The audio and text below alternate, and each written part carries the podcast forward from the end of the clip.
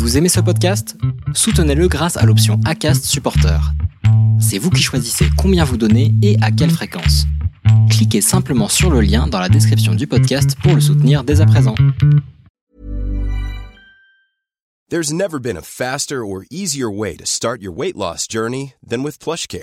PlushCare accepts most insurance plans and gives you online access to board-certified physicians who can prescribe FDA-approved weight loss medications like Wigovi and Zepbound for those who qualify. Take charge of your health and speak with a board-certified physician about a weight loss plan that's right for you. Get started today at plushcare.com slash weight loss. That's plushcare.com slash weight loss. plushcare.com slash weight loss.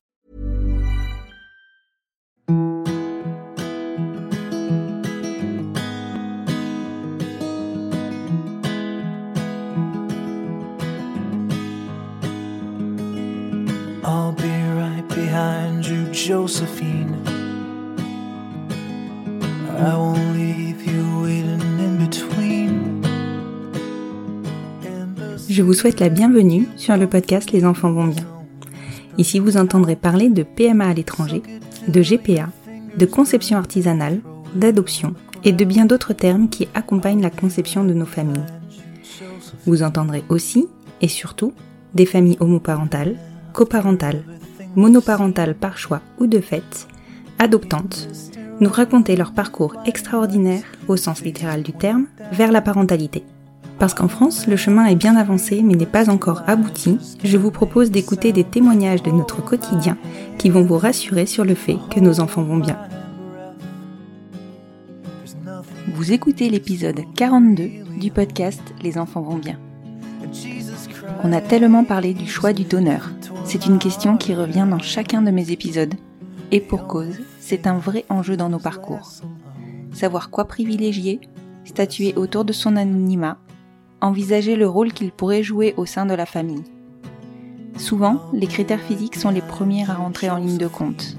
Ils nous servent même de premier filtre, tant l'offre, oui je sais, le mot est difficile à lire ou à entendre associé à nos parcours, est large. Au sein de la famille de Maud et Clément, j'ai été immédiatement interpellée par la beauté de leur petit Solal. Je n'ai pas spontanément compris que Solal avait un donneur d'origine différente de ses deux parents. Et puis, il y a deux ans, lorsque j'ai discuté avec Maud de ce premier enregistrement, j'ai compris à son discours qu'effectivement, cela avait été un choix conscient et mûrement réfléchi d'intégrer un donneur ne ressemblant à aucun de ses deux parents aux origines de Solal. Et quand on les écoute, ce choix est d'une logique implacable. Il leur ressemble parce que leur donneur est aligné avec leur conception de leur histoire, et c'est bien cela qui est le plus important. Je vous laisse découvrir leur histoire et vous souhaite une bonne écoute. Bonjour Maud, bonjour Clément. Bonjour. Je vous remercie beaucoup de vous être rendu disponible pour cet enregistrement et surtout de m'avoir dit oui parce que je sais que c'est pas évident, surtout euh, parce que vous avez un contexte un petit peu particulier et que je sais que c'est pas simple des fois d'en parler. Pour commencer, je pense que beaucoup vous connaissent, mais pour commencer, est-ce que vous pouvez vous présenter? Alors, on est Maude, c'est mon épouse, euh, qui a 33 ans, et euh, Clément, 35 ans. J'ai précisé que je suis un homme transgenre, que je suis en transition depuis euh, depuis 6 mois, enfin en transition médicale en tout cas, depuis 6 mois. Et, euh, et on a un petit garçon euh, qui aura 3 ans euh, au mois d'avril, qui s'appelle Solal. Et donc vous êtes le compte euh, Le Bocal de Solal. Exactement. Voilà. Donc je le préciserai évidemment en fin d'enregistrement et euh, sur, euh, sur la publication Instagram pour qu'on puisse vous retrouver. Donc aujourd'hui, euh, donc c'est ce qu'on se disait juste avant l'enregistrement, on va très certainement aborder deux thématiques différentes. Et pour commencer, on va aborder votre accès à la parentalité. Est-ce que vous pouvez me dire, me raconter comment vous vous êtes rencontrés? Oui, alors on s'est rencontrés en, en 2007, donc hier, sur euh, un site euh, de rencontre pour euh, les personnes LGBTQIA+, euh, qui n'existe plus depuis. Bah non, voilà. Euh, voilà, on s'est rencontrés sur un site. euh, J'allais dire que je savais même pas que ça avait existé en 2007. Autant je te dirais maintenant, ça paraît évident. Ouais, autant en maintenant, 2007, euh, Bah, il devait y en avoir. euh, Il y en avait deux, je crois. Il y Oui, il y en avait euh, un ou deux. Donc voilà. Il y avait deux, deux sites. euh, de rencontre. Ah mais attends, il y avait un forum. Je me souviens qu'il y avait un forum. En tout cas, quand moi j'étais plus, moi je suis plus vieille que vous. hein. Oh. Donc, si si quand même. Et, et il y avait un forum de rencontres. Je sais plus comment ça s'appelait, mais bon, bref, passons. Bah là, c'était c'était quand même un site hein, qui était Un vrai site. bien fait. Il y avait des filtres et tout. On pouvait déjà euh, trier. Petite petit fiche peu. avec jolies photos, euh, Voilà. tout ça. Quoi. On s'est flashé. Même, on s'est on s'est envoyé des flashs. C'était le, le Tinder de l'époque. C'était le Tinder de l'époque. Et alors, ça a pris facilement? Ben Ouais. oui, hein. on a discuté pendant un mois à peu près, et puis après on s'est rencontrés. Et, euh, et ben depuis, voilà, c'était en août 2007, et puis on, on s'est plus euh, quitté depuis. Et ça a été une évidence. Ah ouais, Ouais. ouais, ouais, franchement. Excellent. Excellent. Et hum, est-ce que pour vous, on va peut-être dire même avant votre rencontre, vous, c'était évident que vous accéderiez à un moment donné à la parentalité ou c'est venu avec le temps? Alors pour euh, moi, Maud, euh, oui, enfin je m'étais pas, enfin, j'avais pas de schéma particulier en tête, mais euh, ouais, je me voyais bien avec euh, avec un enfant plus tard. Moi, pas du tout. non, j'avais, mais euh, c'était pas du tout un truc qui m'attirait. J'étais pas super à l'aise avec les enfants. Mhm. Et pour moi, ouais, ça me, c'était pas pour moi. Donc c'est venu avec la rencontre de Maud, avec les années passant. Ouais, et, c'est ça. Tu lui en as parlé tout de suite, Maud Non, non, non, pas du tout. On était jeunes, hein, quand même. On avait, euh, t'avais quel âge toi? 18. 18, c'est moi Et 20. du coup. 21. Ah oui, vous étiez tout jeune. Euh, on était encore euh, en études. euh, moi, je, je passais mon bac, c'est ça hein? Enfin, où j'étais dans la dernière année. euh, je sais plus. En tout cas, voilà, c'était les, les années, la dernière année de bac, je crois. Toi, t'étais en Toi, BTS. toi, tu rentrais en, en terminale. Voilà, je rentrais en terminale. Donc, euh, on n'était pas du tout là-dedans euh, quand on s'est rencontrés. euh, c'était une autre, une autre vie même. Oui, d'où Oui, peut-être aussi le, le non-désir de ma part parce que euh, j'étais pas, pas du tout là-dedans. Quoi. Oui. Et puis à l'époque, on parlait très peu euh, PMA. Parentalité. euh, voilà, euh, du- parent- Enfin, de non, mais je veux dire dans, dans la société. Oui, oui, non, mais c'est ça. Faut, Donc, faut se rappeler que pour de- nos couples, 2007, pour nos schémas de, de couple. on n'avait pas de représentation de, de, de couple de femmes avec euh, enfants. Enfin, Mm, mm. Ouais, complètement. C'est vrai que c'était encore euh, assez flou. Et pourtant, en 2007, c'était euh, la campagne de Ségolène Royal et c'était c'était écrit dans sa campagne. C'était euh, c'était un des projets. Oui, mais bon, entre les projets et ce qui se réalise, on a bien vu que Euh, voilà. ça- que on la avance, on avance. Un peu, plus lentement que prévu, mais on avance. faut le dire. c'est vrai.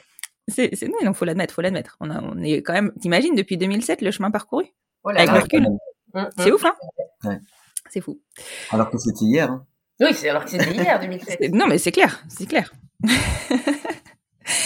Et alors, comment c'est arrivé dans votre dans votre couple? À quel moment vous avez commencé à en parler? Et comment vous avez envisagé cette parentalité?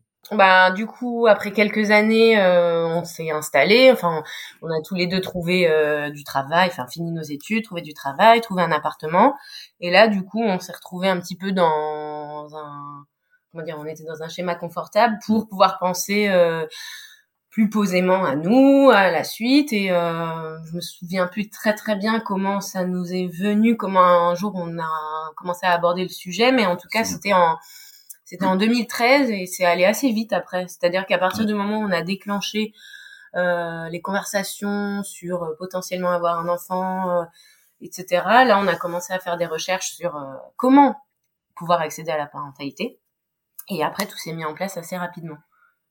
Et du coup, toi, Clément, c'est venu spontanément? Enfin, c'est quelque chose qui t'est venu dans la lignée de ta relation avec Maud ou euh, où il a quand même fallu que tu fasses un travail euh, Je, je suis pas sûr d'avoir euh, Mhm. analysé euh, complètement les choses. C'est-à-dire que je pense que tu, je pense que c'est toi qui as abordé le sujet et puis je me suis dit Oui. bah pourquoi pas en fait. Et euh, Ouais, voilà, c'était c'était spontané, mm. quoi. Ouais, c'est ça. Mm, mm. Et, euh, et puis le chemin s'est fait tout seul finalement. Oui, je pense qu'on en a discuté, que tu t'as dû me dire. euh, mais c'est vrai. Ça a dû être assez fluide parce que franchement, Oui. on n'a pas de Ouais. souvenir précis d'un d'un dé- d'un déclic particulier, donc euh, Non, c'est vrai. ça a dû se faire assez. euh, genre, on était posés, on avait l'appart, on avait la famille, on avait les amis, on avait tout autour de nous, et on s'est dit, euh, bah pourquoi pas euh, agrandir ce cette famille Ouais. qu'on est déjà, mais à deux, et pourquoi pas euh, ajouter un troisième membre. Ouais, c'était la suite logique, en fait. Voilà. Ouais, c'est c'est ça. ça. Il n'y a pas eu de débat en tout cas. Il n'y a Non. pas eu de. Enfin moi, je j'ai pas eu à convaincre Clem ou, ou quoi. Ça s'est vraiment fait euh, à deux. cette. euh, D'accord. cette- Et, et du coup, vous en êtes arrivé où dans vos, dans vos réflexions autour de, de cet accès à la parentalité? Qu'est-ce que vous avez fait comme choix? Bah, on, connaissait euh, le- la PMA à l'étranger. Mhm. Assez rapidement, on s'est dit que on était moyennement emballé euh, Mhm. par le côté médical surtout. hein. Moi, j'ai ce souvenir-là. Il y avait le côté médical, il y avait la, la, la logistique aussi. La logistique, parce qu'à l'époque, ouais, j'avais un boulot qui me permettait pas de me de me libérer facilement. Et, euh, et c'était un peu source de stress pour moi de me dire faut partir du jour au lendemain euh, et j'avais pas du tout la possibilité de le faire. Mhm. Il y avait ça, hein, c'était euh, Oui, voilà. Donc du coup, nous, on est on est parti sur la méthode dite euh, artisanale. Mm. Euh, Mhm. On se dit que c'était pas mal de, de trouver nous-mêmes un, un donneur, euh, voilà, avec qui on pouvait échanger euh, en amont, quelqu'un euh, qui habiterait, euh, enfin pas trop loin, et puis euh, avec qui du coup ça serait facile. Nous, en fait, on gérerait notre propre planning en fonction des de nos tests, euh, des tests d'ovulation, euh, de la disponibilité de la personne qu'on rencontrerait. Et voilà, ça serait fait comme ça. Il y avait il y avait un point important aussi dans dans ce choix, c'était de de se dire ben on a euh, on a des réponses et on a une histoire à raconter euh, au, au futur enfant. Mhm. Euh, à se dire ben on a fait une rencontre, on a une histoire, on, on connaît, on a rencontré cette personne et puis on voilà ce qu'on peut en dire. Oui, Je pense que c'est vrai c'était que le c'était fait de aussi rencontrer. euh, c'était important aussi euh, de pouvoir avoir des éléments de réponse sur euh, bah, sur les origines. Euh, Oui, ça nous rassurait donneur, aussi de, de pouvoir. Ouais, ouais, je Euh, comprends transmettre complètement. euh. Ouais. C'est vrai que moi, avec le recul, c'est quelque chose que hum, qui me manque un peu. Alors, c'est propre à chacun, attention. Bien sûr. Oui, bien Ah sûr. oui, oui. Mais, euh, mais c'est vrai que moi, avec le recul, je me dis que j'aurais peut-être aimé en savoir un peu plus sur notre donneur, sachant que nous, on ne sait absolument rien de rien de rien de rien, même pas son groupe sanguin. On sait rien. C'est vraiment. Et je me dis, j'aurais aimé. En tant que parent, en plus. Enfin, c'est même pas, je suis même pas Ouais. l'enfant pour le coup. Donc, en tant que parent, je Oui, me dis, ah, j'aurais quand même aimé en savoir un peu plus. Bon, c'est comme ça. Hein. oui, oui. Bon, bah. Après, c'est vrai que c'est vraiment propre à chacun. Il y en a aussi qui préfèrent ne, ne, ne rien savoir du tout sur euh, la personne euh, qui, qui fait ce don. Et voilà, c'est le fait que ce soit complètement flou. euh, il y a- justement, il y a des personnes pour qui c'est rassurant, en fait. Ouais. Ah oui, oui, mais et puis c'était ça en fait. Nous, quand on a lancé ça, euh, c'était une évidence et ça nous rassurait. C'est c'est juste le cheminement en fait, au fur et à mesure du temps où on se dit ah, et peut-être que d'autres font le cheminement inverse. Aussi, ouais, Ouais. Oui, a Bah, a- ça dépend des rencontres qu'on peut faire aussi. Hein. euh, c'est voilà, la méthode artisanale, c'est c'est c'est aussi des risques, euh, voilà, savoir sur qui on va tomber, complètement. comment ça va se passer. euh, ça, on, on en avait conscience aussi. Hein. euh, Le fait de connaître le donneur, c'est rassurant, mais c'est aussi euh, c'est aussi risqué. On ne sait pas ce qui peut se passer après, ce qu'il peut demander, est-ce qu'il va vouloir euh, soudainement euh, reconnaître euh, cet enfant euh, qui est de lui biologiquement. Enfin, voilà, donc. Faut, faut Et surtout en sur- 2013 où euh, on savait pas où on allait vraiment. Exactement, Ouais. bah complètement, c'était. Ouais. Mais bon, on a fait celui-là quand même. C'était encore euh, autre chose. Bon bref, voilà, vous avez fait ce choix. Et vous avez trouvé facilement un donneur? Euh, oui, étonnamment, parce que je dis étonnamment parce que ça s'est fait en deux temps, mais euh, en 2000, euh, fin 2013, quand euh, on a cherché un donneur, on a trouvé un donneur assez facilement. Ouais, c'est un des, une des premières personnes à qui on a, avec qui on a échangé. Euh, et le feeling était euh, est bien passé en fait, ça s'est très très bien passé et euh, et du coup, bah, on s'est dit on va on va le rencontrer, on va voir comment ça se passe avec euh, avec cette personne et euh, et oui oui, ça on l'a rencontré assez vite. D'accord. Voilà. Donc du coup, bon, ça confortait euh, en général quand les chemins euh, se croisent bien. ça conforte que c'est le bon choix. Oui oui bah oui. Parce que dès la première rencontre, il y a eu un feeling, euh, on a bien discuté, euh, on a bien rigolé. Enfin, c'était important aussi qu'il y, ait- qu'il y ait quand même ce contact. euh, Oui, qu'on soit à l'aise, qu'il y ouais, a un- parce que c'est quand même après quelque chose, une démarche tellement, euh, c'est intime, tellement ouais. spéciale, tellement intime que oui, il fallait quand même que ça se passe, euh, que ça se passe bien en amont, que voilà, qu'on soit à Mm. l'aise, euh, lui et nous. euh. Bien sûr. Donc là-dessus, on Bien commence quand même plus- plusieurs essais. euh, On a fait le tour de France hein, quand même. Oui, parce qu'il n'était pas tout à fait euh, à côté. Il était en France, mais il n'était pas tout à fait à côté. Il Ah était, oui, euh, d'accord, ok. il était à, à Lyon, c'est ça, de- dans ce... ouais, ouais, Oui, on dans- est allé plusieurs fois à Lyon. euh, pour le pour le Ouais. bois, pour euh, faire les essais en fonction On des disponibilités. D'accord. de chacun parce que du coup on a laissé sauter des cycles etc enfin c'est on a laissé passer des cycles où on pouvait pas se déplacer enfin voilà c'était aussi une logistique Et du coup, je vous ai pas demandé, mais donc pour le choix du donneur, ok, mais par contre, on n'a pas parlé de qui portait l'enfant. Oui. Alors au début, on est parti sur l'idée que ça serait euh, Clément, puisque euh, ayant deux ans de plus, on s'est dit bon bah voilà. Enfin, en fait, on avait tous les deux, on n'était pas animés par un désir de grossesse particulier. On a fait en fonction de l'âge et Clem ayant deux ans de plus, on, s'est dit que c'était Clem qui, qui porterait qui porterait cet enfant. Donc on est parti sur sur ça. Ok. Voilà. Donc ça c'est ça s'est fait comme ça. et donc là, on est en. On a fait deux essais. Là, on est en 2013. Fin 2013. On a fait deux essais sur moi. Et à un moment donné, je dis bon, en fait, finalement, est-ce que je, je me reposais la question, est-ce que j'ai vraiment ce désir de porter l'enfant, euh, tout ça. Du coup, euh, du coup, en fait, j'étais plutôt passé le relais mm-hmm. en disant bah ouais, je, je, sentais plus euh, l'envie mon c'est mon avis personnel peut-être pas mais euh, je c'est plus l'envie de, de, porter que moi donc on finalement on a continué les essais euh, sur toi ouais d'accord oui, après deux essais ok et après deux essais ok voilà donc du coup en fait on, on, on le rencontrait donc il était de la région lyonnaise euh, donc on l'avait rencontré, ça s'était très bien passé. On fait deux essais avec euh, euh avec Clem, ça ça ne, ne donne rien on mhm. le revoit. Donc là, on arrive déjà, on est facile en 2014 parce qu'il y a des mois où, euh, où nous on pouvait pas euh, y aller parce que justement le travail de Clem, euh, voilà, et c'était difficile de, de, de partir sur Lyon à ce moment-là.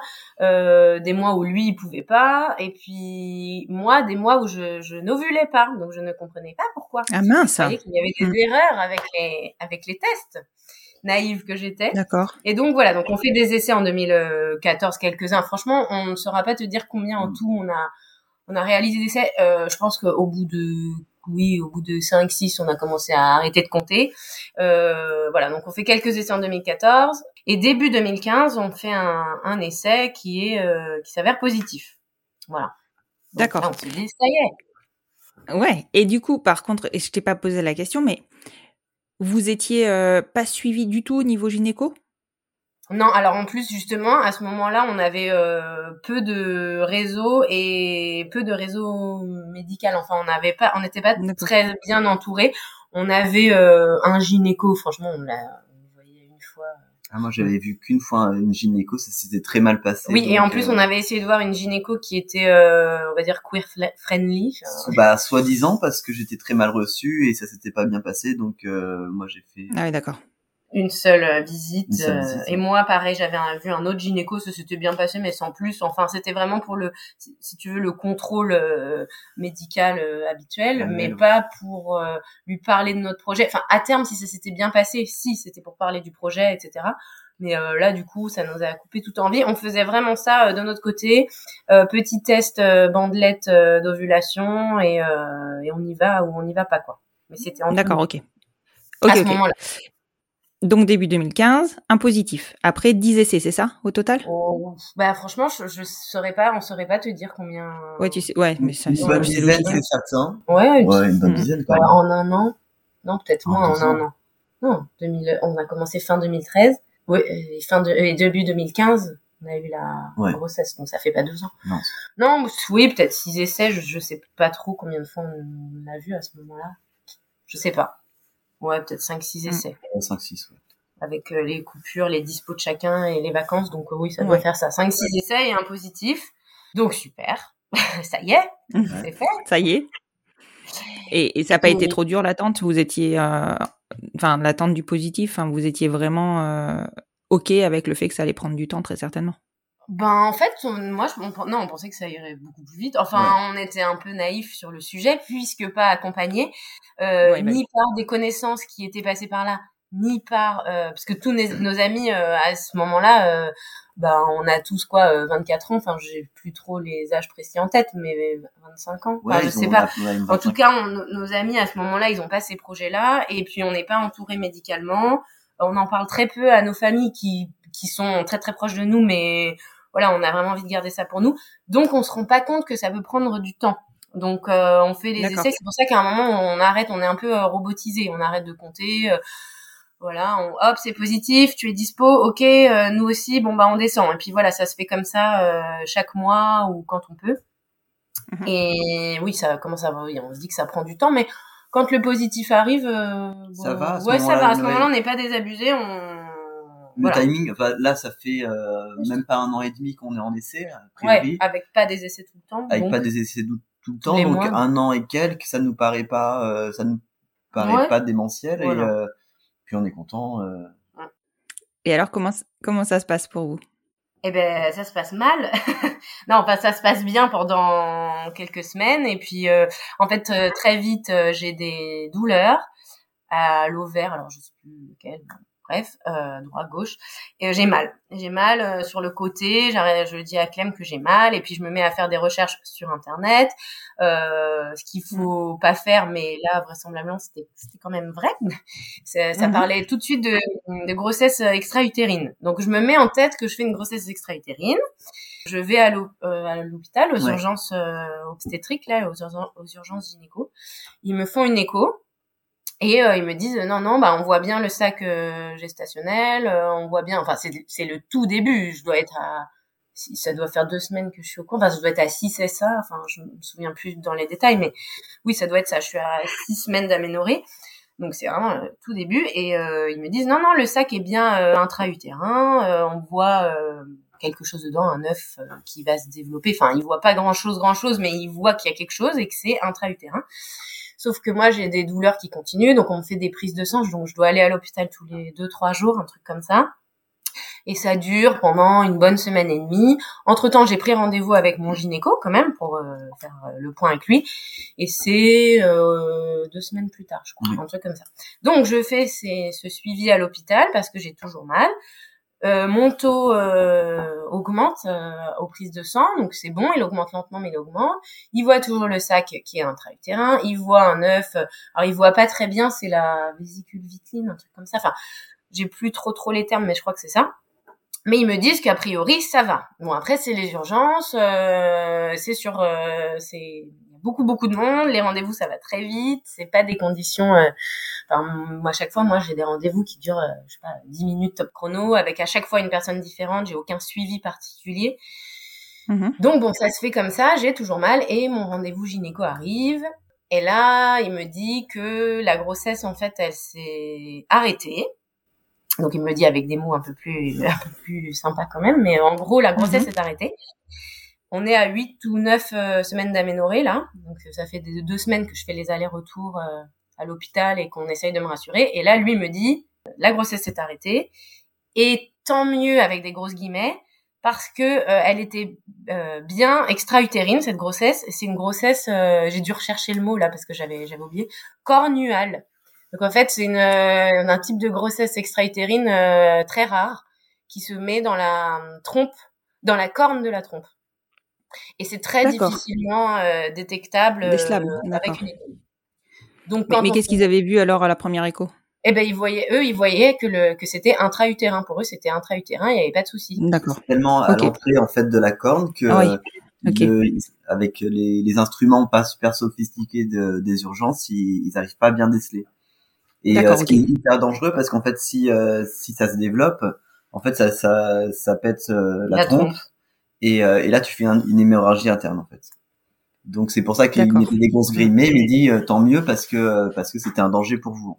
Ah, ouais, ouais, ouais. Donc finalement, euh, valait entre guillemets mieux que ça se passe comme ça. Hmm. Oui, mais c'est aussi pour ça que j'avais cette douleur et que je comprenais pas pourquoi Ouais. j'avais cette douleur à l'ovaire. Enfin voilà, du, du- de ce côté-là, je comprenais pas. Et en fait, c'était euh, voilà, je- j'ai fait cette forme rare de grossesse extra-utérine qu'on appelle grossesse cornuale. Et donc du coup, euh, il me dit qu'il va falloir euh, bah, faire, enfin expulser, euh, bah, expulser cette grossesse quoi, qui s'est arrêtée. Donc du coup, j'ai fait un, comment un- enfin il m'a donné un médicament et j'ai dû euh, faire euh, enfin je sais pas si c'est un enfin est-ce que c'est un avortement je, je sais pas comment ça s'appelle en tout cas j'ai dû expulser cette grossesse euh, de façon médicamenteuse donc du coup ça s'est fait euh, comme ça euh, sur les Sur un week-end. sur un week-end parce qu'en plus alors là on te donne pas d'arrêt maladie on te donne propose pas de suivi psy euh, là en 2015 en tout cas et avec ce gynéco là c'était prendre le médicament, prends le médicament. bon courage. ah oui, et, de la- et de- du paracétamol. Oui, vous allez avoir un petit peu mal, paracétamol. Bon, c'était horrible, c'était hyper douloureux, c'était des contractions, donc forcément, c'était le paracétamol, c'est pas, pas l'idéal, quoi, ça c'est pas suffisant, Ouais, mais bah, euh, ça, c'est ouais, c'est clair. bah, bah, ça s'arrête comme ça euh, pour cette grossesse-là. Et nous, ça nous arrête tout court, quoi. Ça nous stoppe toute envie de continuer. En tout cas, sur le moment, on se dit qu'on va faire une, une belle pause avec ce projet bébé. Et puis, voilà, enfin, on, on se dit qu'on on va prendre du temps pour nous parce qu'il faut faut digérer ça parce qu'il y a, y a quand même un, ah un, deuil de, de, grossesse à faire. Et, euh... et puis les conditions quoi. Ouais, se suivi, enfin pendant deux trois semaines, euh, tous les deux trois jours à l'hôpital. Euh, et bah, puis finalement c'est hyper long.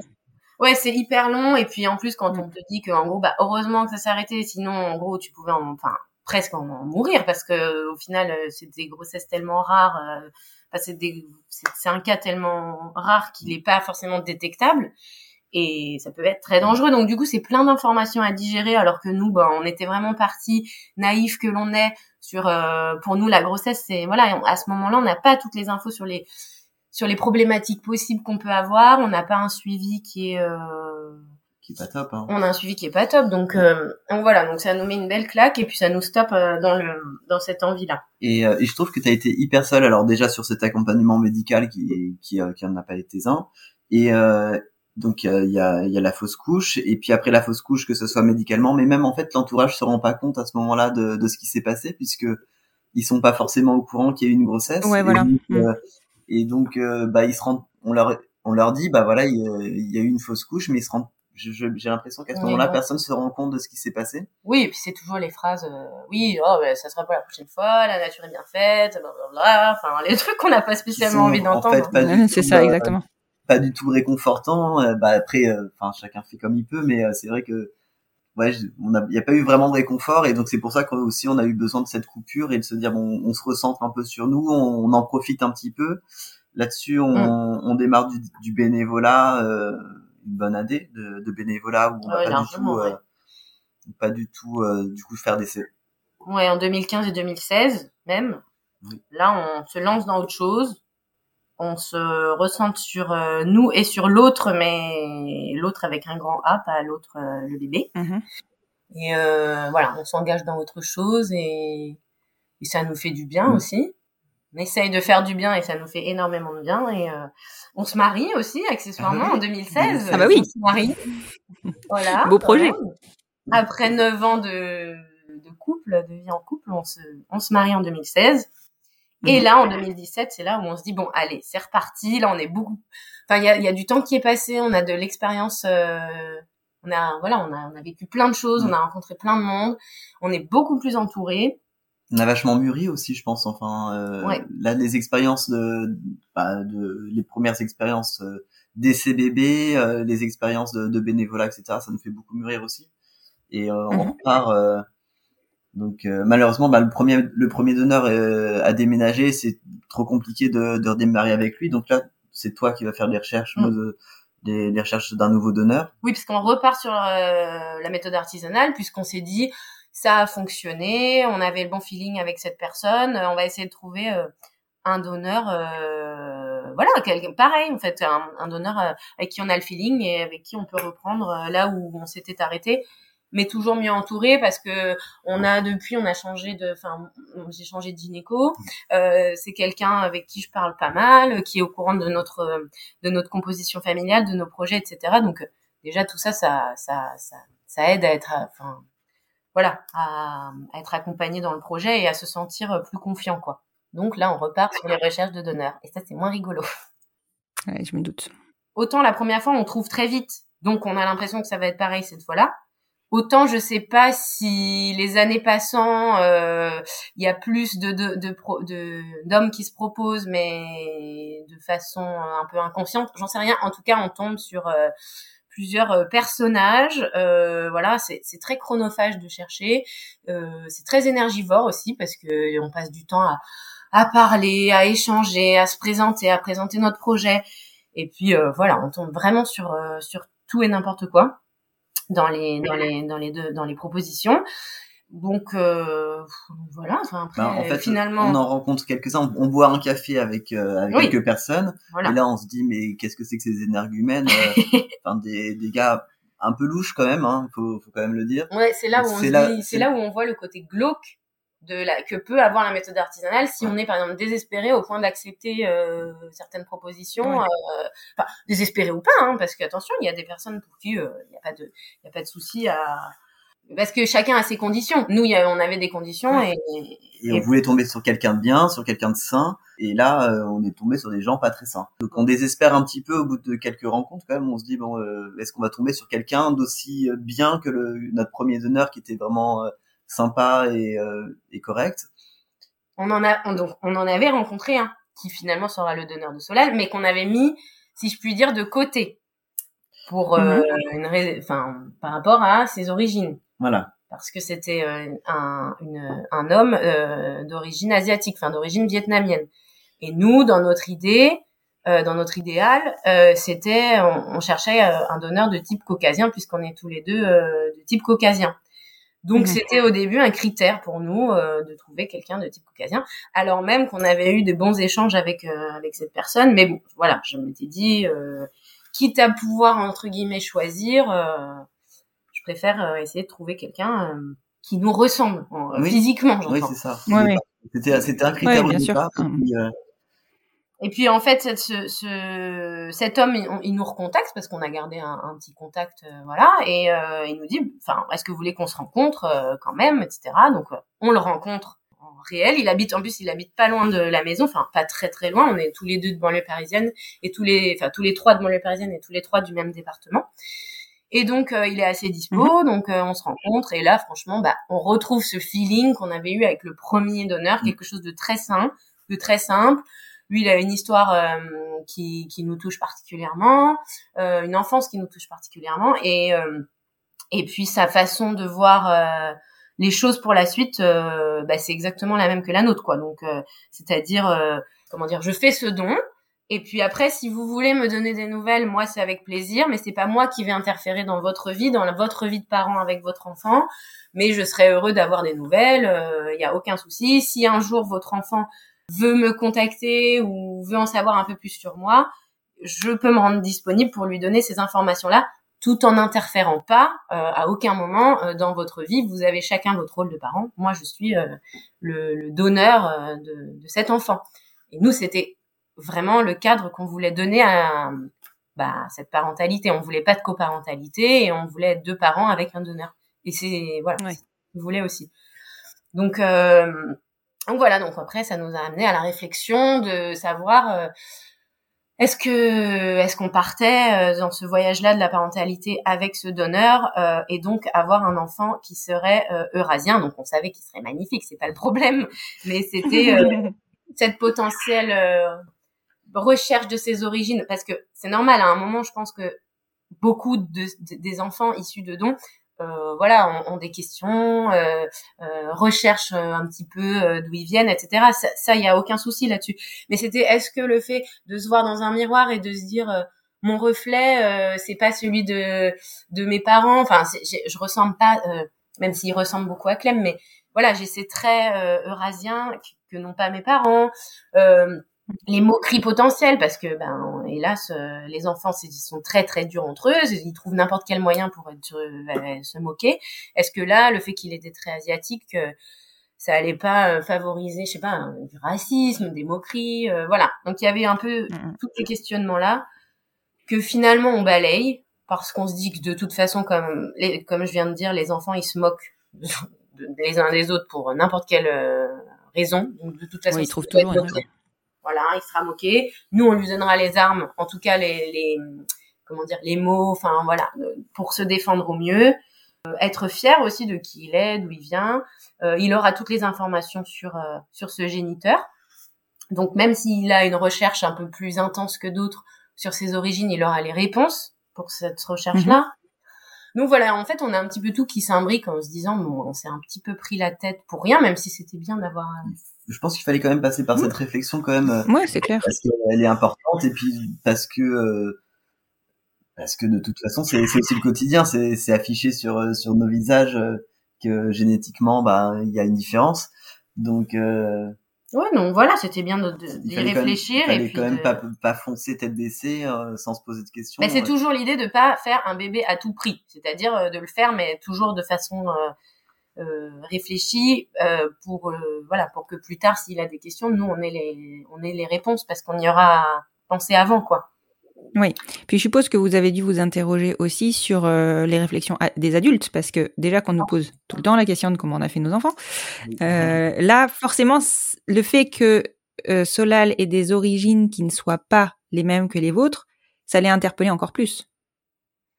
Oui, bah alors franchement, l'idée, enfin, pour les adultes, moi, j'y ai pas tellement pensé sur le moment. J'étais fixée sur les moqueries potentielles des enfants, je sais pas toi. Les adultes en soi, en fait, on était, oui, on se disait, oh, de toute façon, ils vont nous poser la question euh, comment il a été conçu cet enfant. Euh. Oui, de toute façon, il y avait un truc évident, c'est que à l'époque, on était identifiés comme deux femmes et que de toute manière, euh, il était évident que ça pouvait pas être nos, nos deux gènes, nos, gènes à, mhm. chacun. Donc, enfin, sauf si on avait fait une fibre ou pas, etc. Mais on savait même pas que ça existait à l'époque. Oui, mais de toute façon, voilà. pas, mhm. de toute façon, oui, pas, nos deux, oui, effectivement, pas nos deux gènes. Oui, oui effectivement. Donc, donc à partir de là, euh, comme il était évident qu'il y avait forcément euh, oui oui oui complètement que l'un ou l'autre de nous euh, qui avait porté mais aujourd'hui, on peut te confirmer que oui, les adultes posent plus de questions quand c'est un enfant qui ne nous ressemble pas, euh, comment dire, à fond et qui a d'autres d'autres traits. voilà, oui, oui, oui. Là, c'est plus d'ailleurs pour l'instant les, les, adultes, que qui posent des questions. un peu, ouais, ouais à savoir si, en gros, est-ce que vous l'avez adopté, quoi. Mais ils nous le demandent pas comme ça, hein, mais euh, cela dit, euh, que... c'est c'est c'est même même pas forcément. On a eu l'expérience d'une personne idiote, mais euh, genre pas forcément mal intentionné, qui en fait se disent tout de suite, bah vous l'avez adopté. Enfin, sans, le dire clairement. Comme oui, oui, mais c'est votre fils? Ah bon, mais ah d'accord. Mais comment c'est possible? Mais il a des traits asiatiques? Oui. Enfin, voilà, oui. Bon, et on attend la suite, mais comme nous on développe pas, ils développent pas non plus, et puis ça s'arrête là, et puis on s'en va. Mais enfin, ça nous est arrivé quoi, deux trois fois en tout. Ouais, mais c'est quand même assez euh, assez gênant. En plus, ils le font devant l'enfant, quoi. Donc euh, là, pour l'instant, ils comprennent pas trop, mais. Euh, ouais, mais c'est clair. C'est donc oui, oui. en fait, sur le moment, on s'interroge pas trop sur les adultes, mais finalement, c'est les pires pour l'instant. c'est eux qui c'est eux qui s'immiscent un peu trop par rapport à ces justement à, ces traits et à ces origines. Ouais, j'ai le cas avec les triplés, moi, de mon côté, et euh, c'est pour ça que je suis étonnée que les gens rentrent pas tant que ça. Enfin, moi, vraiment, les gens, ils ont des discours, mais hyper euh, déplacés ah vis-à-vis des filles. ouais. Le nombre de fois, on m'a dit, c'est bien chez les autres, ah, c'est parce que vous avez pas pu avorter. c'est là, mais ah et devant les enfants, quoi. Ah ouais. Mais c'est horrible ce qui vous arrive. T'es là, mais non, tout va bien. Bah je me dis, mais et encore maintenant à 6 ans, hein, encore maintenant à 6 ans. Hein. Devant les filles, en Devant les filles. Ah. Oui, bah ça, c'est un petit peu ce que je crains pour la suite. C'est, c'est ce qu'on disait, c'est que quel que soit le sujet, les gens ont quelque chose à dire de mm. toute manière. Euh, ou euh, j'aurais même pas pensé, voilà, pour les triplés que, que, tu puisses avoir de, de réflexion, mais si. Mm. Et euh, donc tu vois, c'est là, c'est des origines, ça aurait pu être euh, totalement autre chose. Donc, oui, il y a toujours quelque chose. Après, c'est à nous aussi, bah voilà, par l'expérience des réflexions qu'on peut avoir, à chaque fois on se débriefe en disant bah, la prochaine fois qu'est-ce qu'on dit en Oui, c'est ça, parce que devant le fait euh, accompli, on, est un peu perdu et après on dit alors la prochaine fois. Il faut qu'on dise comme ci, comme ça. en fait, on affine euh, discours. Je pense qu'on va être de plus en plus affirmé aussi dans nos réponses à, un petit peu stopper les gens et surtout euh, quand Solal est là parce que parce qu'il a pas à entendre ça, il, faut qu'il reste dans, dans son dans son monde d'enfant et puis enfin les enfants ils voient pas la couleur donc euh, ils s'en foutent de mhm. savoir euh, si euh, si t'as les yeux bridés si t'es si t'es noir ou, ou si t'es blanc. Je pense que enfin on les on les voit jouer tous ensemble et eux s'en foutent. Et effectivement c'est plus un regard d'adulte de se dire ah mais toi t'es t'as les yeux bridés ou enfin c'est il y a que nous qui le qui voyons ça en fait mais complètement, les enfants, ils voient absolument ni les couleurs, ni les différences. Alors au niveau des familles, un petit peu quand même. Je trouve que maintenant, euh, les enfants, ils comprennent, mais je crois que c'est surtout les parents, les paroles de leurs parents qu'ils bah, entendent dans la maison et, et du coup, ils, ils redescendent l'info. Ouais, un, un, enfant, effectivement, il va, s'il si, voit la différence et si tu lui dis, bah ouais, c'est comme ça, il va dire ah ok, et puis il pense à autre chose et, et c'est fini. C'est ça. Donc euh, exactement ça. Il n'y a pas de grande difficulté, on va dire. Mm.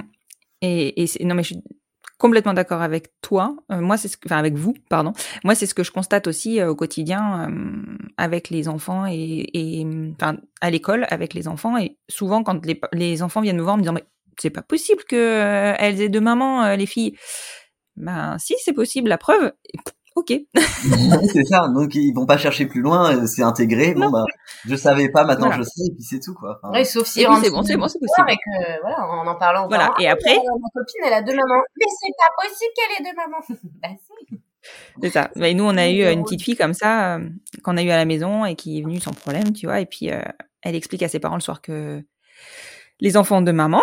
Et sa mère, elle lui dit oui, non mais la, la deuxième maman, c'est pas sa vraie maman. Oh. ah, Voilà. Donc on a dû réexpliquer. bien sûr. Voilà. ouais. Bon après c'est comme ça. hein. De toute manière, on, le sait avant euh, de faire nos enfants qu'on va devoir, enfin qu'on va être confronté à ça. hein.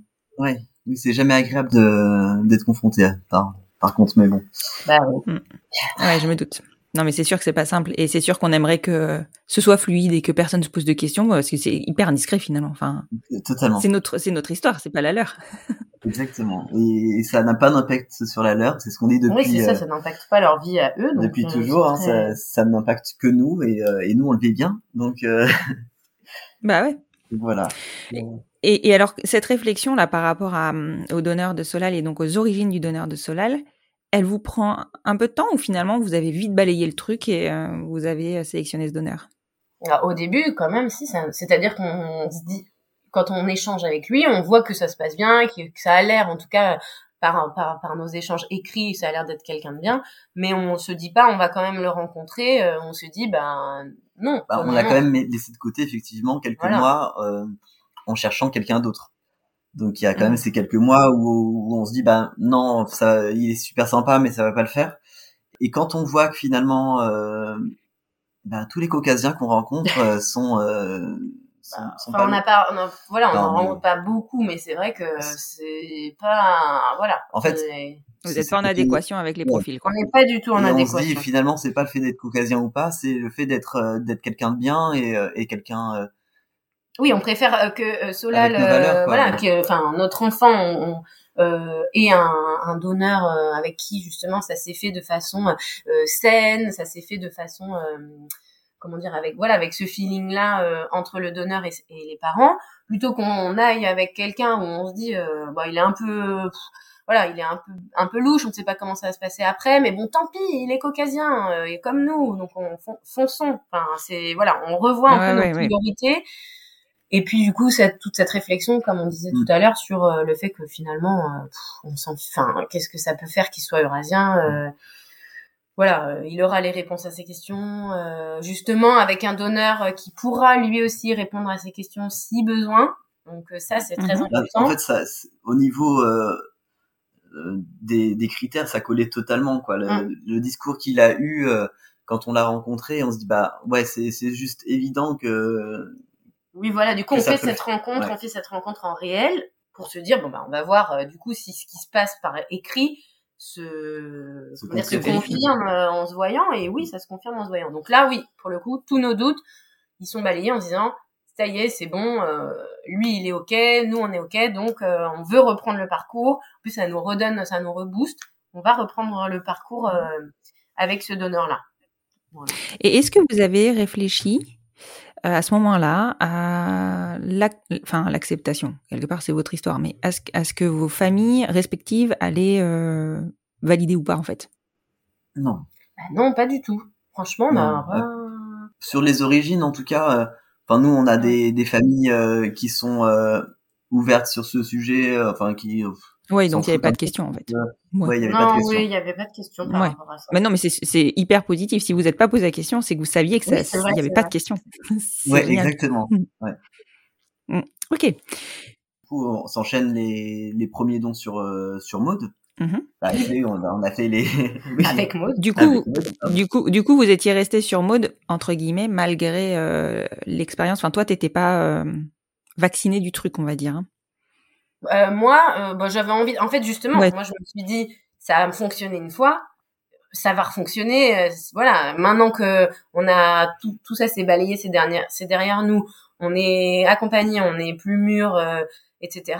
Comme ça a marché euh, il y a deux ans, ça va marcher euh, cette fois. Enfin, je me Et suis pas posé de questions là-dessus. Le, gynéco que tu avais vu euh, avait été très positif aussi. Il avait dit bon Le bah, jour de la fausse couche. le jour de la fausse, ouais, quand t'as fait la fausse couche, il avait dit bah voilà, c'est une fausse couche, mais euh, vous inquiétez Ah pas, oui, oui, oui, d'ici c'est quelques vrai. mois, ça va Ouais, il m'avait dit vous avez de très beaux ovaires, vous avez tout ce qu'il faut où il faut. Enfin, il était hyper confiant. Bref, je l'avais vu deux fois dans ma vie, mais bon, c'est pas grave. Euh, et lui, il était, il était, pour lui, c'était. Ouais, mais c'est bien ce discours. C'est Ouais, rassurant. Enfin, tu vois, Mais- hum, c'est hyper positif. Sauf que, sauf que bon, bah ça c'est pas, c'était pas tout à fait, tout à fait vrai, puisque du coup on reprend les essais, donc on est, euh, voilà, on est en 2017, on reprend les essais. Euh, on est content parce que un- voilà, on a toujours ce feeling avec euh, avec le donneur. Euh, moi, j'ai donc cette nouvelle gynéco. Je lui parle du projet. On a dû faire peut-être trois essais négatifs, et puis je lui dis qu'il y a des mois où mes mes, mes tests. Alors, je- on a évolué dans les tests d'ovulation. On est sur des trucs un petit peu plus euh, précis, etc. C'est plus la petite Mhm. banquette.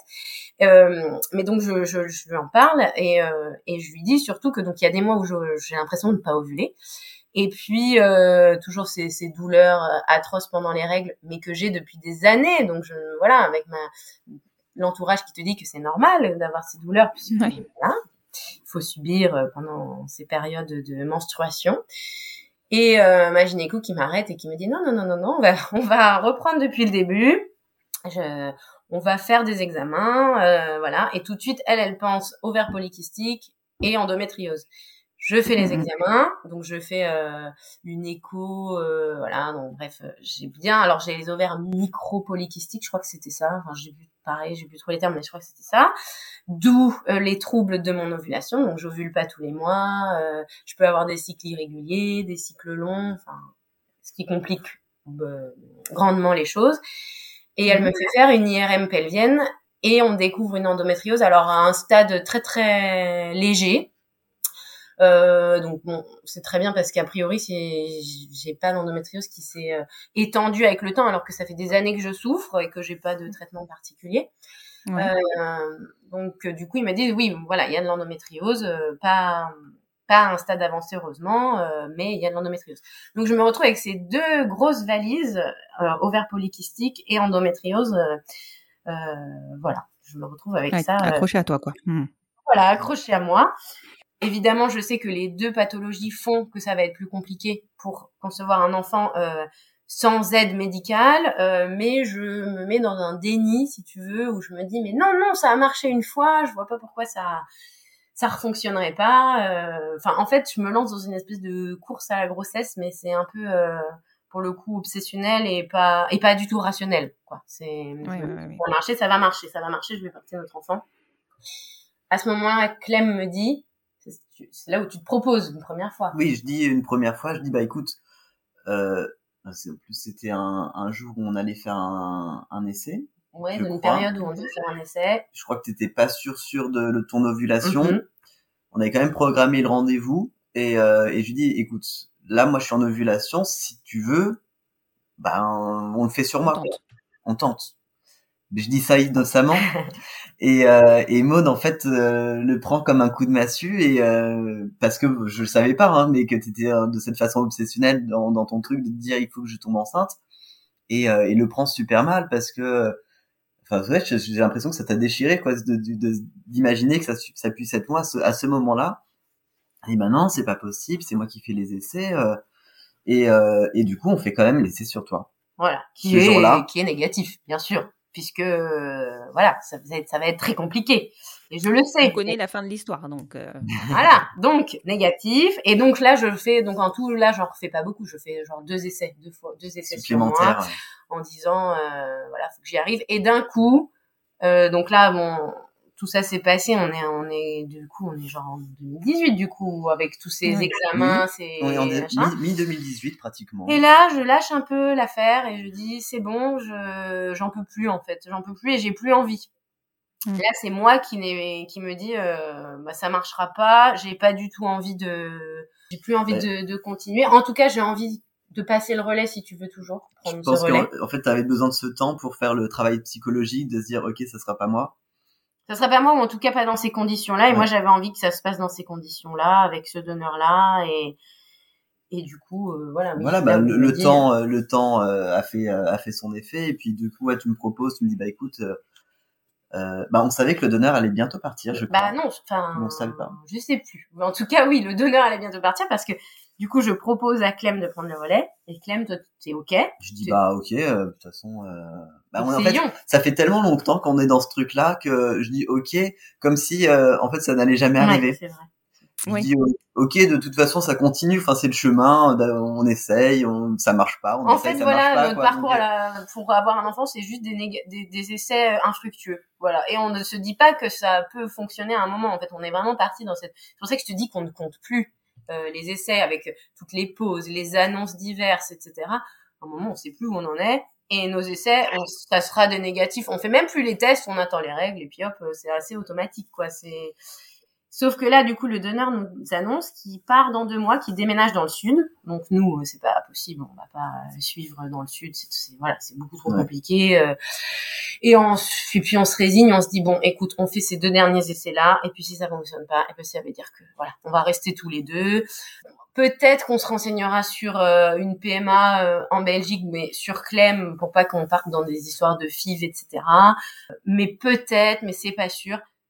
Voilà, dans l'idée, on fait les deux derniers essais et puis si puis ça fonctionne fini, hein. pas, très probablement que ça s'arrêtera là. euh, voilà, c'est qu'on est fait pour. euh, Ouais, vous êtes assez euh, fataliste pour le coup.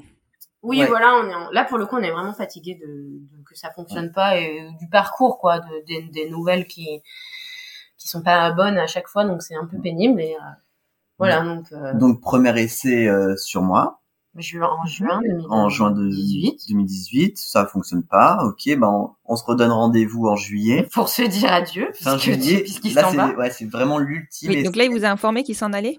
Ouais, Ah ouais, il nous a là- dit euh, je pars dans le sud. En fait, il Je avait été partait la semaine d'après. il était muté, ça. donc il nous avait prévenu dans, donc en, genre en mai, il nous, nous dit en juillet, je pars dans le sud. Ok, très bien. Donc on fait cet essai en juin négatif et on fait l'essai en juillet, euh, donc le dernier, et on se dit au revoir et on se dit bah merci pour tout, bonne continuation euh, dans le sud pour lui et on croise les doigts, mais voilà quoi. sans vraiment y Mhm. croire, ouais. En plus, on, on partait en voyage euh, en août, donc euh, en fait, euh, Je- Oui, je te propose de faire un test de grossesse avant de partir, ou d'emmener un test de grossesse parce qu'on partait tout début août, donc ça faisait à peine deux semaines. à savoir qu'on partait en Iran en plus. Donc, euh, Oh là, oui. donc voilà, nous, je Donc- dis, j'étais à deux doigts de faire un test et puis je fais non, Ni d'en emmener, on n'en emmène même pas. on en n'en emmène pas, on, on verra bien. Je dis on, est- on verra bien. Et nous voilà partis avec nos sacs à dos euh, en Iran. Voilà, le pays le plus open à- pour les droits LGBT euh, du monde, bien Comme sûr, c'est bien connu. c'est bien connu. Oui, mais quelle idée euh, à ce moment-là. Mais Après, ça, ça, ça doit être magnifique. Hein Ah oui, Bah, oui, bah, c'était la deuxième fois qu'on y allait, en fait, on y était déjà allé euh, L'année d'avant. D'accord. Et Pour donc- notre voyage de noces. Voilà. D'accord. Non, on avait, voilà, bon, c'est magnifique. Et du coup, euh, voilà, on voulait vraiment y retourner. On, a- on avait des amis là-bas aussi, euh, qu'on voulait revoir, etc. Donc du coup, on, on repart et puis pareil, on se pose pas trop de questions sur l'issue du test de toute façon. Enfin, Bon, de- il y a- on y pense un petit peu en fond, mais sans, sans trop. Moi, je vois des premiers signes à me dire bon, c'est quand même, euh, je- quand même peut-être que que c'est positif, mais mais sans trop sans trop le dire. Oui, tu, oui, tu m'en parles pas, c'est vrai. Non, je t'en parle pas Mm. trop parce que pas donner d'espoir. bah non, euh, Oui, voilà. c'était tellement on sait jamais ce improbable. qu'on s'invente dans sa tête. Bah, c'est vrai, Ok. c'est ça, c'est tellement improbable que je me dis bon, je, je le sens mais sans sans vouloir y croire. Et puis à un moment donné, quand même, euh, j'ai vachement de retard. Oui, c'est ça. Et puis moi, tous les jours, je lui dis, t'as tes règles. Le lendemain, t'as tes règles. voilà. Et le voyage euh, se, se passe avec chaque jour, t'as tes règles, euh, dix fois par jour. Donc, euh, donc voilà. Donc, au bout d'un moment, quand même, on se, on, c'est notre ami qui va, qui va acheter un test de grossesse pour nous parce que voilà, donc, la barrière de la langue, le flip un peu, on sait pas trop comment, quelles sont les mœurs par rapport à ça là-bas. Et donc, notre ami Mhm. va nous, va acheter un, un test de grossesse. On se retrouve dans un café Ouais. euh, qui s'appelle le Don Café. Donc c'est quand même assez rigolo. On a pris une photo euh, de, de l'endroit parce que voilà. C'était improbable. Et, euh.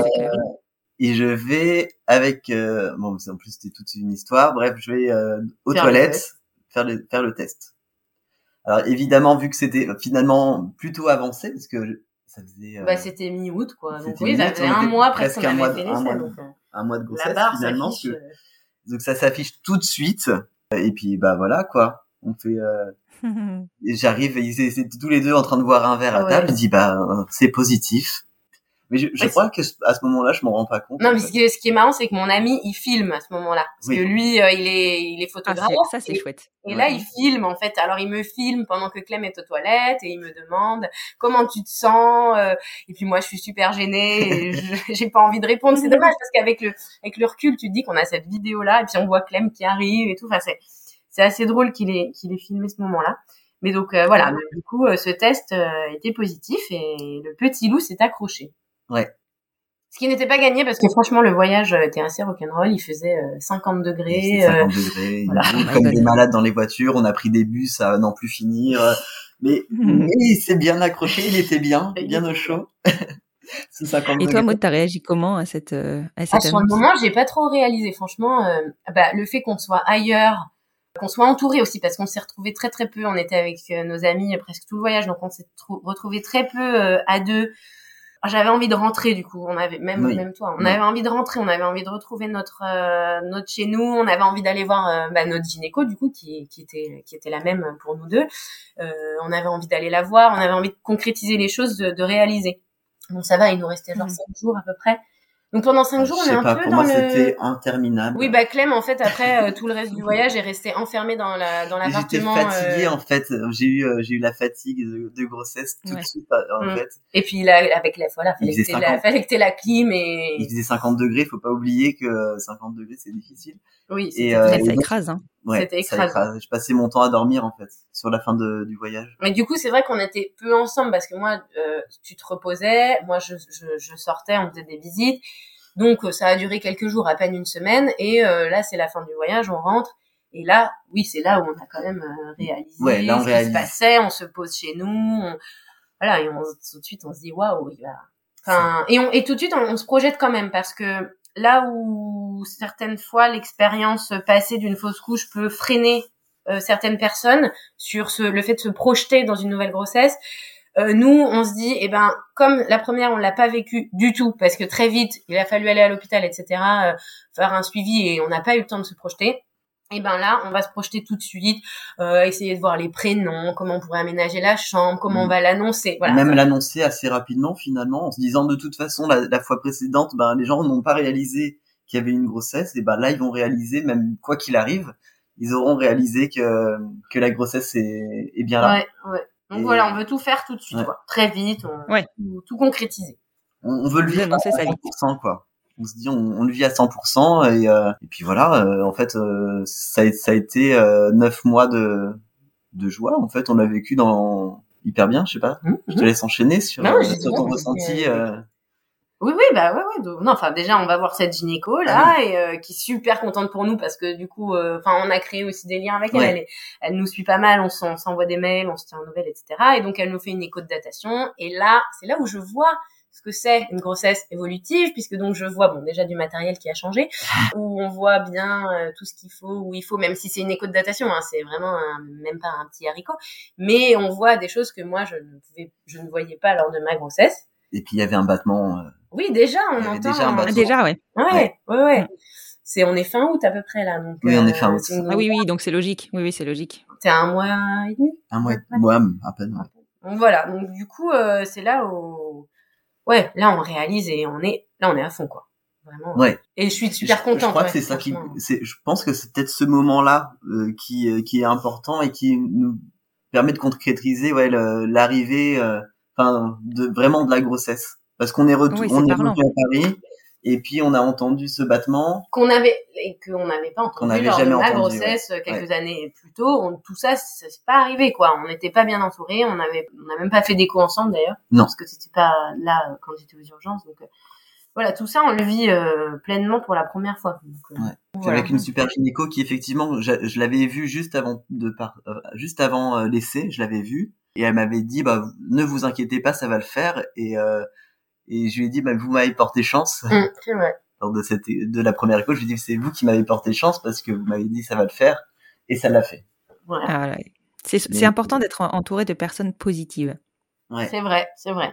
Quand, euh, enfin oui, oui. Et Bah, puis on là, l'a vu on euh, avait- après, on va le raconter ensuite, mais tout au long de la grossesse justement, on a eu que des gens positifs. Oui, on a eu de la chance, c'est que tout le chemin de ces neuf mois et même après, on a, on a été entouré de personnes super bienveillantes, très positives, euh, voilà, qui nous ont beaucoup entourés, rassurés. Euh, et ça, ça aide. C'est vrai que ça aide beaucoup.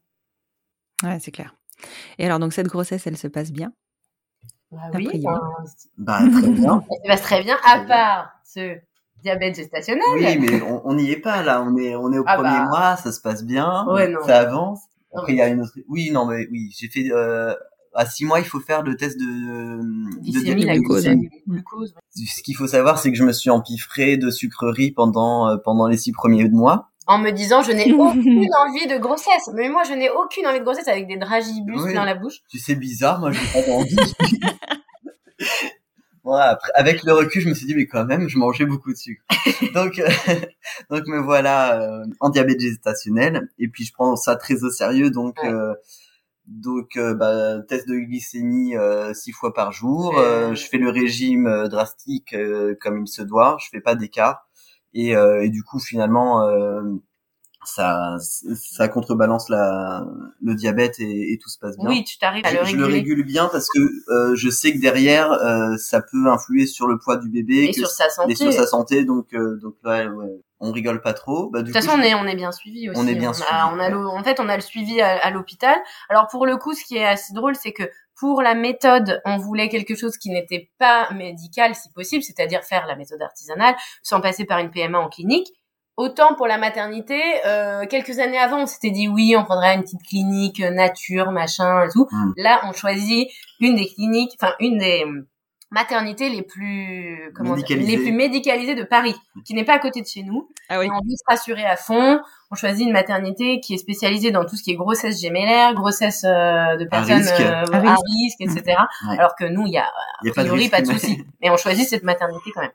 Donc voilà, ça pour le coup, on était. euh, on était à fond bon on savait pas trop quoi comment choisir on nous a dit euh, vite il faut choisir euh, au bout Ah oui, premier ouais, mois ouais, ouais, de, de parce mois de que, grossesse. à Ouais, c'est vrai, c'est vrai Paris, il y a bah il y a des listes d'attente machin donc on dit bon bah on va choisir donc euh, on- en plus on a un hôpital en face de la maison hein, l'hôpital bien. l'hôpital Tenon en face de chez nous mais on se dit non non on va pas celui-là On va dans un plus médicalisé. et puis j'avais une amie qui avait accouché quelques mois avant, ça s'était très bien passé. Donc euh, voilà, donc on fait le choix de la de la maternité et à côté de ça, on prend une sage-femme en fait euh, libérale en ville, euh, comme on dit, pour euh, le suivi, euh, les, les cours de préparation à Voilà. l'accouchement, le suivi mensuel. pour éviter etc. justement les allers-retours à l'hôpital, on prend une, une dame qui est dans, dans notre quartier et euh, qui est super, Ah oui, mais ben ouais. qui va tout de suite intégrer Maud euh, au cours euh, de préparation parce que Maud a fait tous tous les cours euh, avec moi. Mm. H- est- ouais, tous les rendez-vous, etc. Elle est hyper bienveillante. Elle, euh, voilà, elle nous, elle nous inclut tous les deux. euh, c'est la première qui nous parle de. Donc du coup, on apprend euh, le sexe de notre enfant, qui est euh, un garçon. Et donc c'est la première qui nous parle de notre fils. Alors nous on dit oh là là. Quand elle dit oui, votre fils et tout. Et oh mon dieu, oui c'est vrai, c'est notre fils quoi. C'est pas un enfant comme ça. C'est notre enfant, c'est notre fils. Ouais, c'est elle, c'est la première qui me pose ce Mm. mot-là et c'est c'est vrai que ça nous a fait quelque chose. Ouais, ça a encore plus concrétisé euh, ce petit être qui était en train de, de grandir tranquillement. Mm, mm. Et ouais, c'est on était hyper, on s'est senti hyper entouré. C'était en comme fait. une bulle la grossesse. Franchement, on l'a vraiment très bien vécu. On a eu, on a eu de la chance, c'est vrai. On l'a vraiment vécu euh, bien entouré, euh, même de nos de nos familles, Oui. euh, voilà, qui étaient super, euh, nos, nos deux familles super contentes pour nous, euh, qui l'ont appris donc très tôt, comme on a dit. On, on l'a dit assez vite, genre en septembre. on l'a, on l'a annoncé à tout le monde et puis euh, et qui nous ont suivis un petit peu tout le long. Donc euh, c'était vraiment une, une belle belle expérience. Ah oui. Même, enfin On pour toi qui super- a porté, je, On je a eu un, ouais, un super souvenir, euh, enfin de toute la grossesse, vraiment de, de A à Z. Pour, euh, je, je le disais au tout départ, mais c'était, euh, pour ça a été neuf mois de bonheur, quoi, clairement. Ah, c'est chouette. T'as pas eu trop de mots en plus. Non, pas trop de mots, un peu, euh, ouais, un, un peu de, Un de mal de- nausée au, départ, début. pendant un mois peut-être, mais un, un petit mal de dos, enfin les, les mots classiques Oui. qui- que t'as voilà que t'as pris en charge avec en plus, oui, parce que ouais, j'ai eu mal, euh, mal au dos et euh, j'ai vu une fois une super ostéo qui m'a débloqué tout de suite et euh, donc vraiment tout a tout a glissé euh, parfait quoi. C'est vraiment la, la grossesse euh, rêvée. ouais. il est et cela il est arrivé à terme. Et Sola, elle est Neuf, arrivée- neuf jours en avance quoi. Ouais, neuf Ouais, jours c'est- avant le terme. Donc bon, alors on raconte. Euh, Eh, Clem adore parler de l'accouchement, c'est son moment préféré. Alors euh, il a de la chance parce qu'il a accouché et il adore en parler. Donc c'est pas forcément Non, le cas de tout le monde. parce que bah, parce que c'est. Non, non, mais, non, mais l'accouchement, ça s'est très bien passé aussi. Euh, on est par, enfin. Ah, attends, tu vas beaucoup trop vite. De quoi? 2h44, première contraction. Oui, 2h44, première contraction, effectivement. Alors là, on avait bien appris notre leçon. Ne pas partir trop tôt, voilà, attendre que les contractions soient Faire du ballon. faire du ballon, Tout ça, tout ça. préparer le col. euh, Donc Maud fait des pâtes. alors, je te prépare des pâtes, oui. Tu prends ta douche. Ah oui, oui. Moi aussi d'ailleurs. Enfin, tranquille. On se prépare Euh, et on, voilà, et puis on part à la maternité le matin. Euh... on avait on avait euh, li- des. Ah oui, tu racontes vraiment tous les détails. tu sais que les, les- les- voilà, c'est gens pas forcément très intéressant. Mais on avait quand même prévu de se faire livrer à 9h des courses. les courses du mois que je n'arrivais pas à annuler. Donc du coup, j'ai fait Ah, venir ma mère à Paris pour qu'elle euh, vienne à l'appartement pour euh, récupérer cette énorme commande qui n'est- est non annulable euh, et non remboursable de courses mensuelles. Et nous, on part à la maternité. À 7h30. On arrive à 8h à, à la mater. Et Ah. euh, Et tu passes la journée. euh, ton col, il est, Il est à- il est ouvert à deux, non? Non, il est à 3 quand on arrive. Sauf qu'après, ça, Donc ils disent bah oui c'est c'est bon c'est pour aujourd'hui. Donc là on est- moi j'étais content. oui, c'était pas du faux bon, travail. euh, il fallait pas rentrer. Ouais. euh, J'avais peur qu'on me dise bah non re- rentrez chez vous. Je sais pas pourquoi j'avais. Parce qu'on n'était pas à côté, comme on l'a dit, donc du coup, c'était pas très pratique de rentrer. on avait pris le taxi et tout ça m'aurait embêté de faire le retour. Enfin bref. Et donc ouais ben ils nous ils mettent tout de suite là euh, comment ça s'appelle ce truc qu'ils te mettent sur le ventre pour, euh, pour Le- le monito. Le monito. Ben on est zen. J'ai juste une peur. Je veux pas que Maud euh, s'en aille. Oui, Enfin, c'est je- très pratique pour aller aux toilettes, euh, se, voilà, prendre un petit verre d'eau, un café. Il faut pas que Non. je parte. je voulais pas. Même euh, elle allait dans le couloir, j'ai dit tu reviens, tu restes pas loin. je, je sais pas. Mais, mais à ça, c'est à cause de Baby Boom. Parce que il y a un épisode où le gars il euh, fumer sa clope et on le retrouve pas. Alors Et elle accouche, évidemment, non? Et bah, il arrive pile poil, mais moi je voulais pas de ça. hein. Non, non, je, je- voilà. J'étais là, il y a pas de souci. Donc euh, non, si moi je voulais la péridurale, donc tout de suite je préviens, je veux la péridurale. Et très tôt en fait ils mettent la péridurale. J'étais assez étonné, je pensais pas qu'ils allaient le faire si tôt. Ils mettent la péridurale. Tant mieux, je sens, je sens plus les contractions. Et donc on me met en salle d'accouchement, on attend, on attend. Ça dure Ouais. longtemps quoi. Bah, toute la journée, euh, voilà, ça dure toute la journée.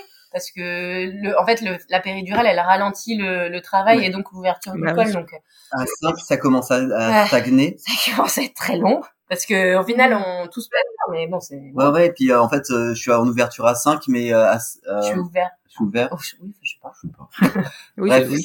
C'est- ouvert à 5 et, euh, et ça stagne pas mal en fait. Et donc euh, à un moment donné, euh, en fait, elle a, alors je sais pas à combien, bon c'est pas très important. Elle, ou- euh, Elle a percé, elle a la, percé poche. la poche pour euh, accélérer le, le travail parce que ça s'ouvrait plus. Mhm. Et, euh, Et en fait, et là où on a eu peur, c'est qu'on avait une belle, une bonne sage-femme qui était, Oui. qui était super sympa et comme elle est restée toute la journée avec nous, son, son service s'arrêtait et elle, euh, elle devait partir et euh, elle nous dit bon bah je, voilà, il va y avoir un- le roulement des sages-femmes, il va y en avoir une autre, mais vous allez voir, elle est super, etc.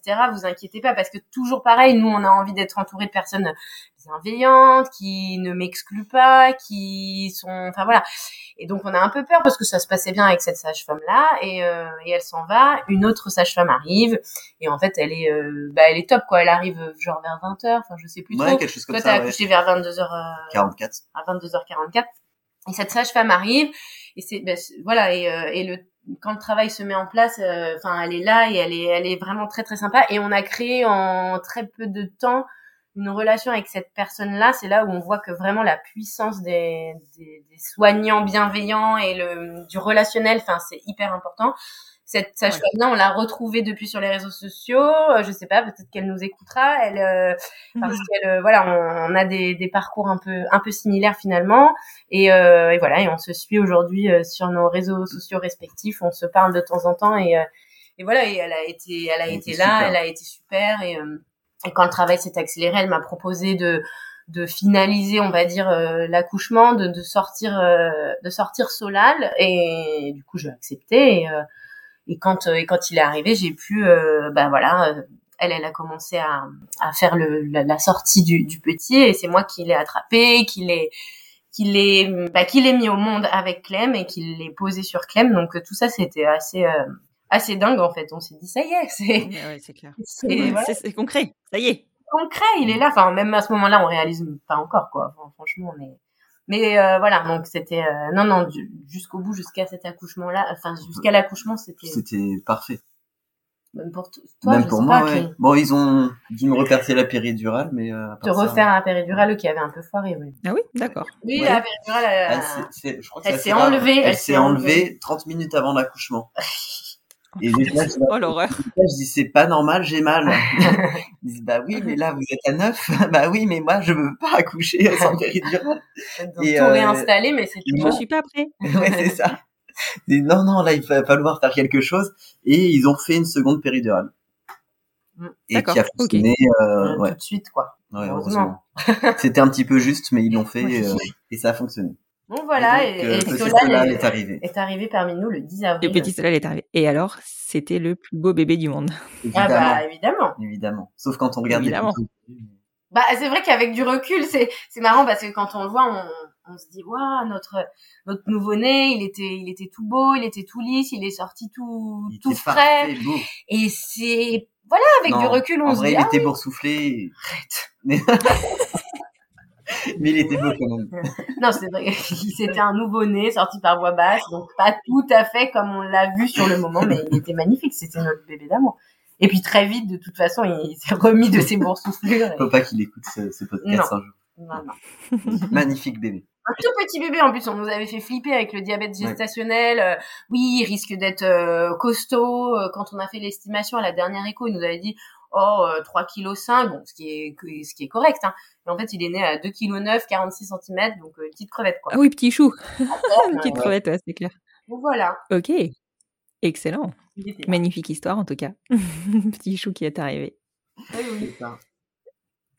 Et alors, est-ce que vous, euh, est-ce que vous vous êtes interrogé ou pas durant la grossesse euh, sur euh, à quoi allait ressembler Solal Parce que je sais pas vous, mais moi, c'est déjà d'avoir un donneur. Pour le coup, nous, on ne savait rien. Ouais. On savait pas trop à, à quoi s'attendre entre Ouais, guillemets. ouais. Donc forcément, ça travaille un peu pendant la grossesse.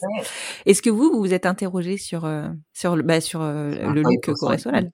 Un petit, moi, je sais qu'un petit peu, je crois qu'on regardait un petit peu quand même les, les bébés eurasiens, asiatiques, on les regardait un peu plus que, que les autres bébés, je pense. Oui, c'est vrai, c'est possible. Quand même pour, pour se projeter, pour, euh, pour l'imaginer.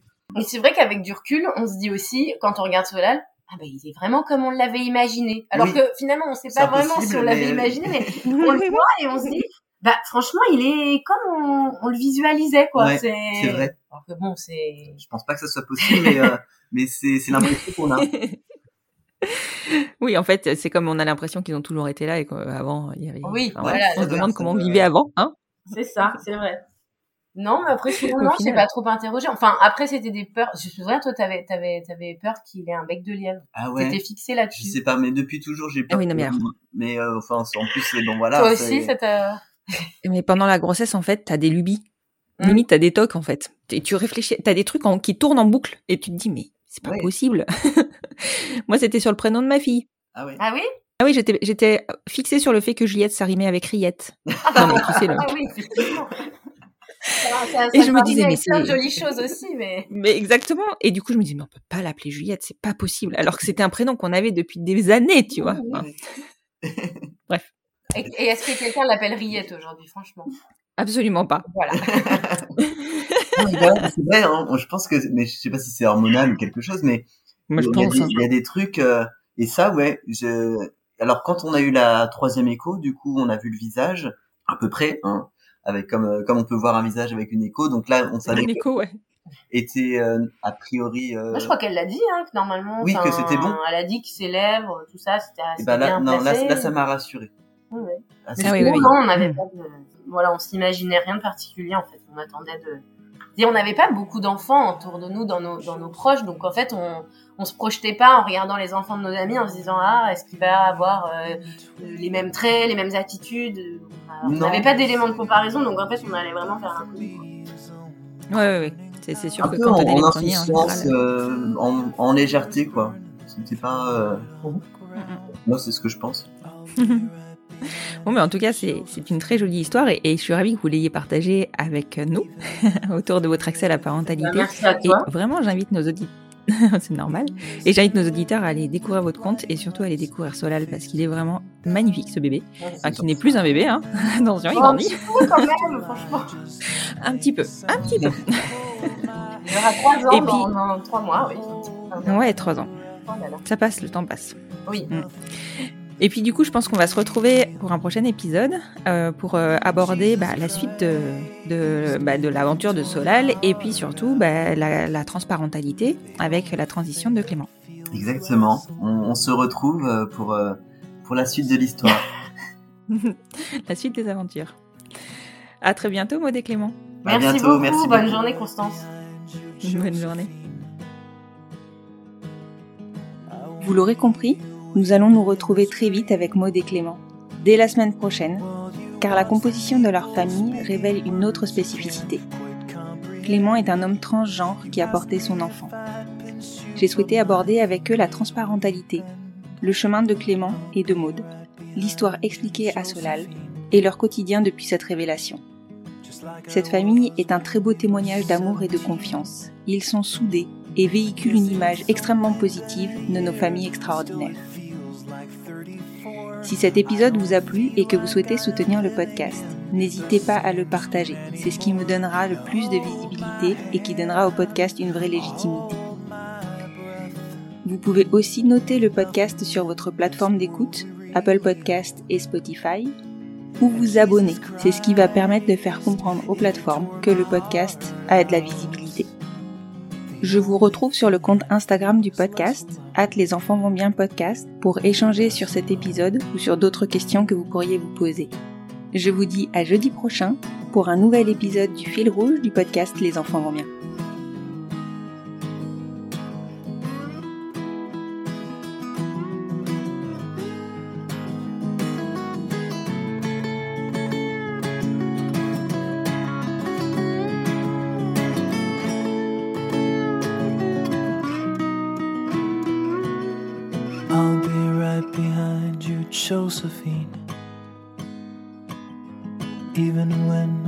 Soul's an amputee. And my bleeding heart is sinking in the lake inside my chest. So I grab what I can cling to and I leave behind the rest. Now hold my hand, I'll hold my breath. There's nothing in this world we really own. Jesus Christ, if you tore my heart the only thing I'd feel was less alone. Now hold my hand and take my breath and leave behind the things you'll never own. And Jesus Christ,